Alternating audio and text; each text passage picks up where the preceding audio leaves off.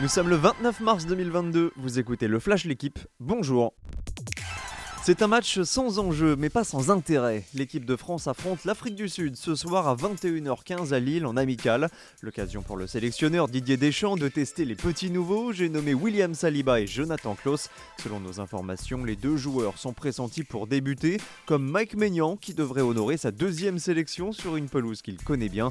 Le turnover en revanche n'impactera ni Kylian Mbappé ni Antoine Griezmann, probable titulaire en attaque.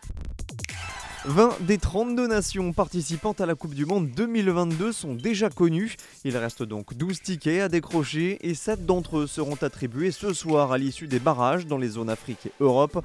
Le Portugal de Ronaldo défie la Macédoine, la Pologne accueille la Suède. Le dernier billet européen attendra quelques mois en raison de la guerre en Ukraine. En Afrique, les 5 représentants seront connus aujourd'hui à l'issue d'une soirée à vivre sur la chaîne L'équipe et sur l'équipe live. Daniel Medvedev poursuit sa route à Miami. Le russe a facilement écarté Pedro Martinez hier au troisième tour 6-3, 6-4. Encore deux victoires et Medvedev redeviendra numéro 1 mondial. Il faudra pour ça batailler en huitième de finale contre Jason Brooksby. L'américain n'est que 39e mondial mais méfiant s'il vient d'écarter Roberto Bautista Agut, tête de série numéro 15. Il était la star du peloton dans les années 2010. Depuis, Peter Sagan peine à exister au milieu d'une nouvelle génération dorée. Pogacar, Van Aert ou Van Der Poel sont les favoris du Tour des Flandres dimanche et le Slovaque n'aura pas l'occasion de se frotter à eux.